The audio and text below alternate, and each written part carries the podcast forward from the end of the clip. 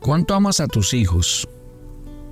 Pero la pregunta también es, ¿ese amor que sientes por ellos incluye disciplina, límites, normas? Porque el verdadero amor es un amor que lleva implícito la formación del carácter. No todo se le puede dar a un hijo, no todo se le puede permitir. Por lo cual sería bueno mirar a la luz del tema de la idolatría hasta qué punto nuestros hijos se convierten en ídolos del corazón. Porque solos no podemos y tampoco queremos. Bienvenidos al devocional maná, donde oímos y obedecemos la palabra de Dios. Y nosotros estamos hablando de la idolatría. Yo le voy a preguntar por sus hijos, por sus nietos, y quisiera que habláramos acerca de ellos, porque los hijos son un regalo de Dios. La Biblia dice que son herencia del Señor, son un regalo del cielo. Pero también hay manejos, situaciones y relaciones que a veces no agradan a Dios. Porque yo a veces veo en el entorno hijos que no tienen ningún respeto por sus padres, hijos desagradecidos, pero también hijos malcriados. Y a veces veo a las mamás como manejando muy mal ciertas situaciones aún desde muy pequeños sus hijos. Todo en la vida debe tener un límite, todo en la vida debe tener un orden. Y si uno no hace las cosas en el momento que es, pues eh, tarde que temprano va a haber las consecuencias. Antes del tiempo de los reyes de Israel, un sacerdote llamado Elí actuó como gobernante de Dios. Elí tenía un problema importante. Él no honraba a Dios. Y era un sacerdote, él conocía al Señor. Él ostentaba la posición de autoridad más alta en el templo pensaba más en complacer a sus hijos rebeldes que en complacer a Dios. Y eso era obvio, porque cuando sus hijos actuaron de manera impía, Él no los disciplinó. Dios cuestionó a Elías sobre su pecado. Y dice primera de Samuel capítulo 2, verso 29, porque honras a tus hijos más que a mí. Y yo quiero hacer esa pregunta esta mañana porque honras a tus hijos más que a mí. Y debido a que él honró a sus hijos más que a Dios, Dios puso fin a su sacerdocio. Si bien es cierto que Lee conocía al Señor, complacer a sus hijos era más importante que honrar a Dios. Y tal vez nunca lo dijo, pero sus acciones hablaban más fuerte que sus palabras. Elí pensaba más en la paz de su casa que en la paz con Dios y él descuidó su deber, trajo deshonra al Señor. A veces el deseo de tener una relación pacífica con nuestros hijos funciona como un Dios. Elí sirvió a este preciado ideal, pero ignoró los mandamientos de Dios de disciplinar a sus hijos. Elí, el sacerdote de Dios, era un idólatra. Aunque él no se inclinó a imágenes de piedra sí se inclinó a las exigencias de sus hijos, incluso cuando entraban en conflicto con las de Dios. Los que adoramos a Dios, el interés por el honor y la complacencia de Dios debe ser tan fuerte que el amor natural que tenemos por los demás, comparativamente, parezca como odio. Y se lo voy a explicar. Porque Jesús dijo, el que no odia a su padre y a su madre y a su hermano más que a mí, no es digno de mí. Porque el Señor utilizó el término odiar, aborrecer. Y obviamente, yo les he explicado que cuando el texto de la escritura dice Jesús, el que no aborrece a su hermano, a su padre y a su madre más que a mí no es digno de mí, no está hablando del término odiar. Está hablando del término preferir a quién ponemos en el lugar de Dios. Y realmente yo quise tocar este tema porque es un tema que descubrí a lo largo de los, del seminario de, de la idolatría que empecé a oír muchos comentarios, que me empezaron a escribir, que me empezaron a hacer preguntas. Y ahí me di cuenta que hay un problema muy arraigado en el corazón del hombre y es querer tener contento a todo el mundo, querer agradar. Y a veces nosotros, en ese afán de querer agradar a nuestros hijos, de que estén bien, de que nada les falte, cometemos gravísimos errores. Entre ellos, no formar, no educar. Mire, si hay algo arraigado en las escrituras, mi querida familia, Deuteronomio capítulo 6, versículos 7 y 8 dice de la siguiente manera, estas palabras que yo te mando hoy estarán sobre tu corazón. Dios le está hablando a los padres de Israel, Dios le está hablando a la nación y se dirige a los padres. Y les dice, mis palabras, mis mandamientos estarán en tu corazón y las repetirás a tus hijos. Hablarás de ellas estando en tu casa, andando por el camino, al acostarte y cuando te levantes. Las atarás como una señal en tu mano, estarán como frontales entre tus ojos, las escribirás en los postes de tu casa y en tus puertas. Nadie da de lo que no tiene, y un ciego no puede guiar a otro ciego.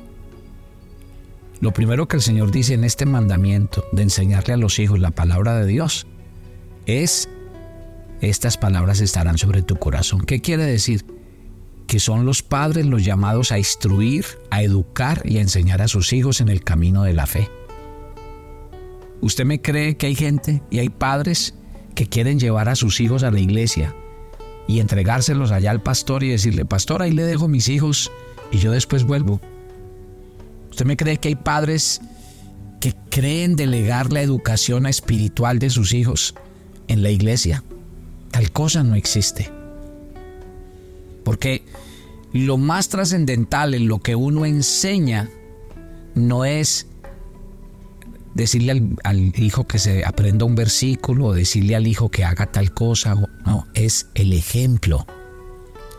Yo enseño cosas en mi casa como sacerdote, como líder espiritual, pero yo la refuerzo con lo que ellos ven en mí como papá. Ellos no ven cómo soy yo con su mamá, cómo trato a su mamá. Ellas ellos me ven con respecto a lo que yo les digo a ellos y luego yo hago en la casa con ellos mismos. Ellos me ven tratar a las personas que están a mi lado, ellos me oyen hablar por el teléfono. Ellos saben quién soy yo porque no puedo guardar nada de mí mismo en mi propia casa.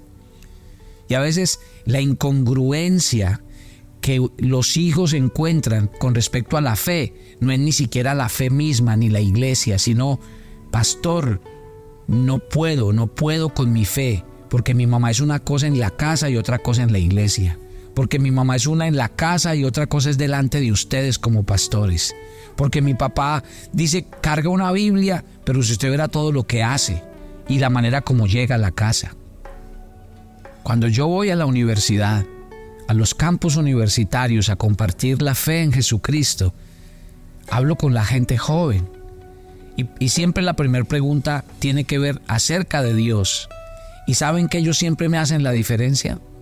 La mayoría de personas jóvenes con las que yo hablo en el día a día y les digo acerca de su fe, todos me dicen, mire, yo tal vez tengo que responderle hoy que yo no creo en Dios, pero más es porque no creo en la religión, no creo en las instituciones.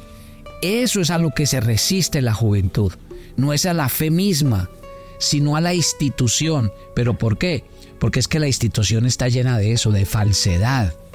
Porque la institucionalidad como tal no es nada.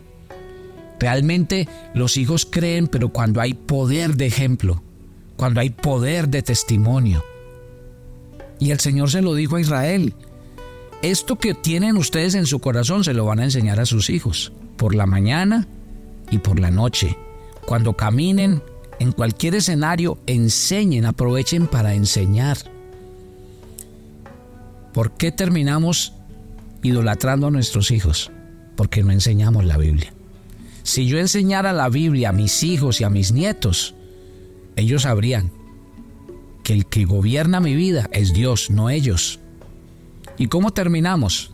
Hay padres que terminan cediendo a la iglesia por sus hijos, que terminan cediendo a su fe por sus hijos. Entonces imagínense cómo estará la fe de los papás que terminan perdiendo su propia fe porque sus hijos se rebelan. Si ve cuando llegamos a la idolatría, a mí nadie, nadie, absolutamente nadie puede interponerse en mi fe y en mi relación con Dios. ¿Por qué? Porque yo tengo mujeres que nos llaman todo el tiempo y me dicen, pastor, ¿qué hago? Es que mi, mi esposo se pone furioso cuando yo leo la Biblia, mi esposo se pone furioso cuando yo ayuno, mi esposo se pone furioso cuando oigo los audios, o a mis hijos no les gusta que yo ande para la iglesia. Es tu fe. Y la gente tiene que respetar tu fe. Y la gente tiene que respetar que sigas a Dios, que obedezcas a Dios y tú tienes que obedecer a Dios antes que a los hombres.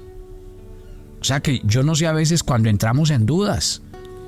Yo sé que el testimonio es importante para la familia, pero cuando hablamos de mi fe, imagínese uno perder la fe, pierde la fe y lo pierde todo. Pierde su relación con Dios y pierde cualquier cosa con respecto a su familia. En cambio, yo les quiero contar. Yo he encontrado padres que a pesar de todo lo que se han encontrado en sus hijos, en sus cónyuges, ahí siguen y han seguido en la fe y con su fe han ganado a su familia para Cristo. Por lo cual, lo que menos puedes es perder tu fe y abandonar el camino, porque nos puede pasar como a Elí, el sacerdote, que por no ponerle problema a sus hijos, por no estorbar, porque esa es la palabra que utiliza primera de Samuel 2, él no estorbó a sus hijos. Y uno tiene que ser claro con sus hijos, hay que hablar.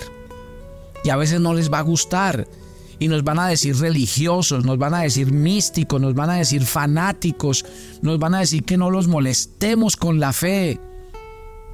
Pero independiente de eso, nunca podemos dejar de hacer la tarea. Y nuestra tarea es hablar cuando hay que hablar. Si sus hijos están pequeños, usted está a tiempo, porque nos lo está enseñando la escritura. Entonces yo quiero que nosotros en esta mañana tengamos claro lo que habla la palabra de Dios. ¿A quién queremos honrar? ¿Queremos honrar a Dios o a quién queremos? ¿Se acuerdan? Lucas 14:26. Si alguno viene a mí y no sacrifica el amor a su padre y a su madre, a su esposa y a sus hijos, a sus hermanos y a sus hermanas, y aún a su propia vida, no puede ser mi discípulo. Tremendo, ¿no? No haga ídolos alrededor de la aprobación de sus hijos. ¿Por qué? Porque usted va a perder lo único que es necesario en su vida y eso no lo puede quitar nadie. Como María, que el Señor dijo que por arrodillarse a los pies de Jesús le había tocado, había elegido la mejor parte y nadie se la quitaría. Honrar a Dios significa que complacer y glorificar al Señor es lo primero significa que darle respeto, deferencia y tenerlo en estima superior a los pensamientos de aquellos a los que amamos. Eso es importante. Y esto significa que estemos dispuestos muchas veces a que nuestros hijos se vengan encima de nosotros y cuestionen nuestra fe. Así que piensa en esto. Otra faceta de la adoración a Dios es la confianza. Y confiar en Dios quiere decir creer y descansar en Él, obedecer a sus mandamientos sin, pensarlo, sin importar lo que cueste. La confianza es uno de esos temas fundamentales, porque la Biblia nos invita a poner nuestra esperanza y nuestra confianza en Él. ¿Se acuerdan de Abraham? Abraham había esperado durante años el regalo prometido por Dios, un hijo a quien Dios utilizaría para traer al mundo a su libertador. Después del nacimiento de Isaac, Dios llamó a Abraham y le dijo, toma ahora tu hijo, el único que tienes. Génesis 22.2 Al que tanto amas, y ve a la región de Moriah, una vez allí, ofrécelo como holocausto en el monte que yo te indicaré. ¿Qué hizo Abraham? Sumiso como un hijo de Dios, cumplió el mandato. Este sí es un extraordinario ejemplo de la gracia de Dios, porque Abraham amaba a Isaac y Dios lo sabía. Al dar su orden para este sacrificio, Dios recalcó que Isaac era el hijo a quien Abraham amaba y el Señor quería que Abraham entendiera que él sabía lo que estaba pidiendo. Esto no era el sacrificio de Ismael, porque ustedes saben que Abraham ya tenía otro hijo. Pero Dios no le pidió a, Ismael. Era Isaac el hijo favorito. Y Abraham reconocía que Isaac era el hijo de la promesa, a quien por el quien el Mesías vendría. Hubiera sido fácil para Abraham suponer que la venida del Mesías dependía de su habilidad de proteger a Isaac. Pero mire, Abraham fue capacitado para confiar en el poder de Dios y cuando uno lee Hebreos 11 en el verso 19, dice que consideraba Abraham que Dios tenía el poder para resucitar a su hijo de los muertos. Abraham no tenía la garantía de que Dios proveería un carnero para el sacrificio. Su única garantía que tenía él es Dios me dijo que este hijo sería para bendecir todas las familias de la tierra. Dios le podía dar otros hijos, podía levantar otros Isaac de los muertos, podía cumplir la promesa de otra manera. Pero Abraham aprendió a confiar en Dios. Se levantó temprano, tomó madera, fuego, un cuchillo y se dispuso a cumplir su cita con ese Dios al que amaba. ¿Qué lo mantuvo durante esos tres días de viaje hacia el monte Muria? Bueno, él confiaba en la sabiduría, en el poder y en la veracidad de Dios. Él se fue pensando, Dios me dijo, haré de ti una nación grande, multiplicaré tu descendencia como el polvo de la tierra.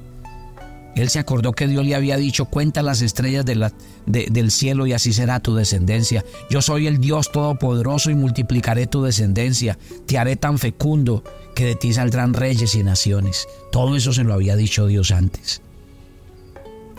Pero por el poder de Dios Abraham creyó a esas promesas y obedeció. Mire la diferencia entre la relación de Abraham y de Elí con Dios. ¿Se acuerdan del, sacerdote que les acabé de mencionar? Abraham amaba a su hijo, pero amaba más a Dios. Él adoraba a Dios y estaba dispuesto a obedecerle, incluso a costa de la persona que más amaba en su corazón. Sí, Abraham amaba a su hijo, pero su amor parecía como odio en comparación con el amor que le tenía al Dios verdadero. En cambio, Elí, Elí tal vez habría dicho muchas veces que amaba a Dios y a sus hijos también, pero sus acciones demostraron que él tenía otros amores, otros dioses en su corazón. Piensa esta mañana mientras escucha este devocional. Ante la adversidad, cuando parece que todo lo que has trabajado está a punto de hacerse humo, cuando tus hijos están enfermos, tus negocios se derrumban, cuando la iglesia está en confusión, las preguntas de fondo tienen que ser, ¿confías en Dios? ¿Crees que Él es lo suficientemente sabio, bueno y poderoso para llevar a cabo toda su voluntad y llevarte a ti y a tu familia con seguridad a Él? Lo puedes escuchar diciéndote, soy el Dios Todopoderoso. Puedes confiar en Dios. Porque Él nunca falla. Y aquí es donde quiero que Dios abra tu corazón esta mañana. Padre, gracias por este día y por este tiempo. Gracias por hablarnos y por permitirnos entender que tú tienes un propósito con nuestras vidas. Queremos amarte, queremos honrarte, queremos que seas nuestro Dios único y verdadero Dios, no otras cosas, por buenas y hermosas que sean. Permítenos entender que lo máximo en nuestra vida eres tú. Te entregamos nuestras vidas y nuestros corazones. Que este día sea un día de bendición para todos y que la gracia de Dios abunde en todo lo que emprendamos a lo largo, a lo largo de este día. Dios les bendiga, su presencia esté con ustedes en este día y que el Señor les guarde para siempre en Cristo Jesús. Amén. Y yo los espero mañana. Bendiciones para todos.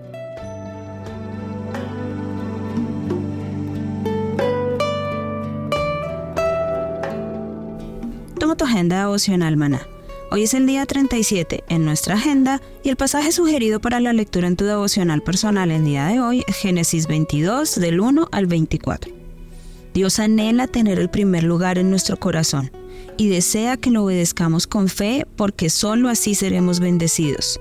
Así que evalúa quién ocupa el primer lugar en tu corazón y si no es Dios, reconócelo en su presencia y dale el lugar que solo a Dios le pertenece. Te invitamos ahora a que respondas las preguntas que encuentras en tu agenda que te llevarán a conocer cada vez más a Dios y crecer en tu vida espiritual.